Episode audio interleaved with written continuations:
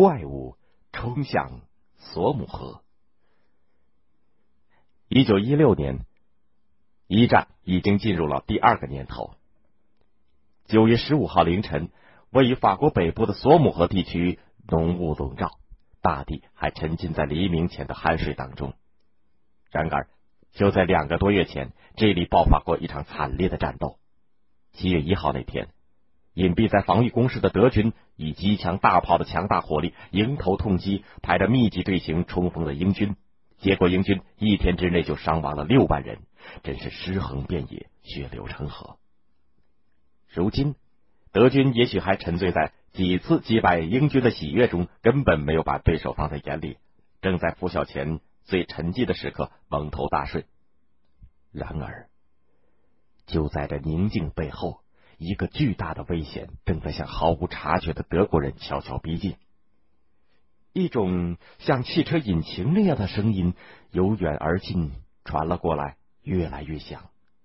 一个德国哨兵被这沉闷的轰鸣声惊醒，立刻瞪大眼睛四处寻找声音的方向。但是由于能见度太低，他什么也没有看见。哨兵急忙叫醒了指挥官，指挥官估计英国人要发动进攻了，马上命令部队进入阵地，严阵以待。突然，一个眼尖的德国士兵惊叫起来：“上尉先生，你快看，那是什么？”德军上尉顺着部下的手指方向一看，不由得愣住了。只看见一个个从未见过的黑乎乎的大家伙，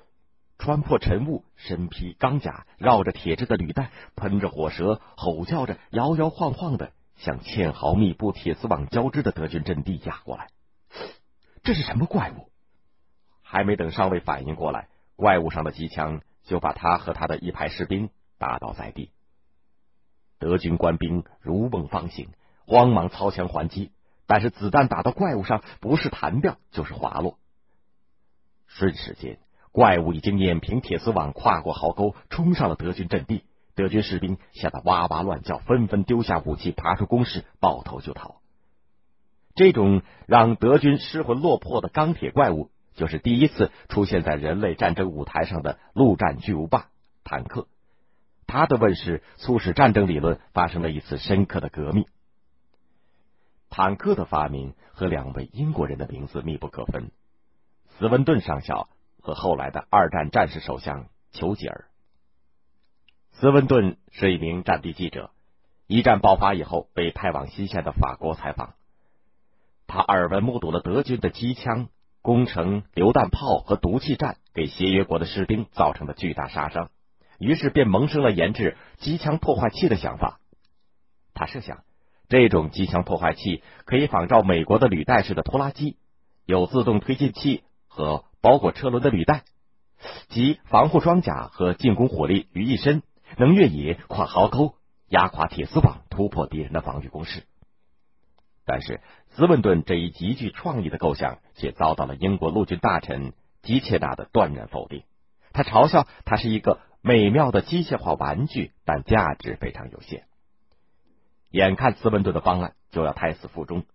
当时担任海军大臣的丘吉尔目光敏锐，他立刻指示海军部成立了一个陆地巡洋舰制造委员会。他认为。它应该像海军的巡洋舰那样，具有猛烈的火力、坚固的装甲和优良的机动性。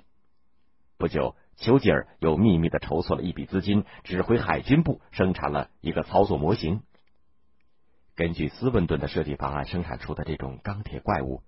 外形像一个斜方形的铁箱子，于是设计师们开玩笑的把它称为 “tank”，意思是运水的大水柜，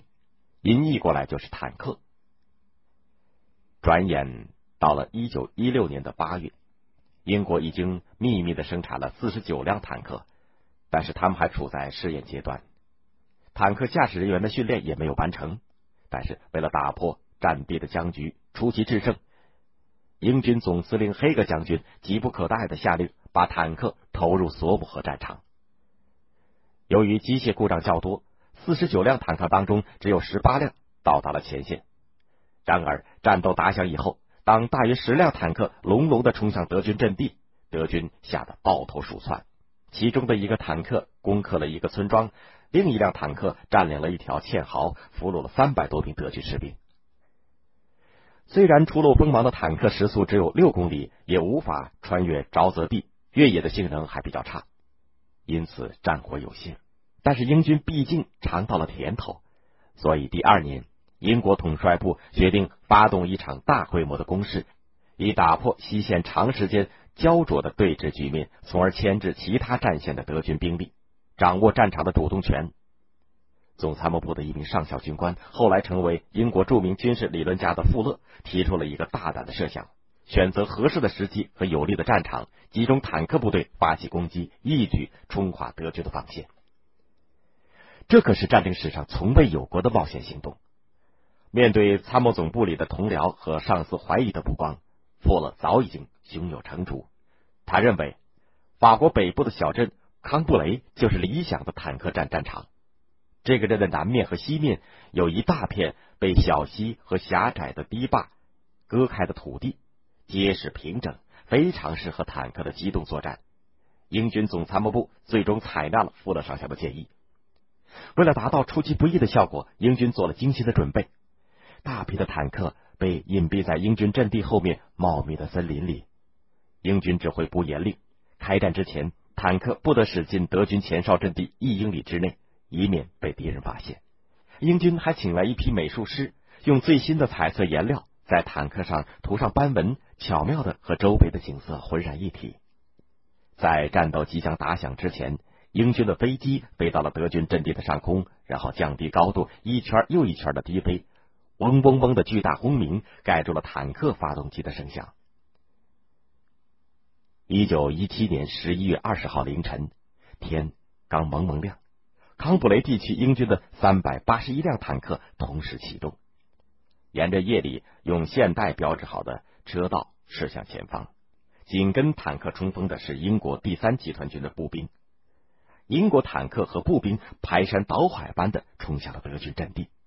德军用来阻挡英军的铁丝网和障碍物，一眨眼就被英军的坦克压平了。当又宽又深的壕沟出现在坦克面前的时候，英军就使出了富勒上校早就想好的对付办法。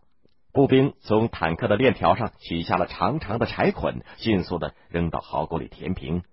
坦克便顺利的通过，大摇大摆的继续前进了。英军这次打破了惯例，没有经过进攻前的炮火准备，就由坦克直接引导发起了进攻，打得德军措手不及。只听马达嘶吼，大地颤抖，睡眼朦胧的德军吓得目瞪口呆。还是经历过索姆河战场的德军老兵醒悟的快，大声尖叫：“钢铁怪物来了！敌人的坦克来了！”但是，一切都太晚了，英军坦克。在进攻的当天就显示出了强大的威力，一举突破德军的三道防线，把战线向前推到了八到十公里，歼灭德军七千五百人，缴获火炮一百多门。英军只付出了六十五辆坦克被击毁、伤亡四千人的代价。这是一战开战以来英军最成功的一次突破，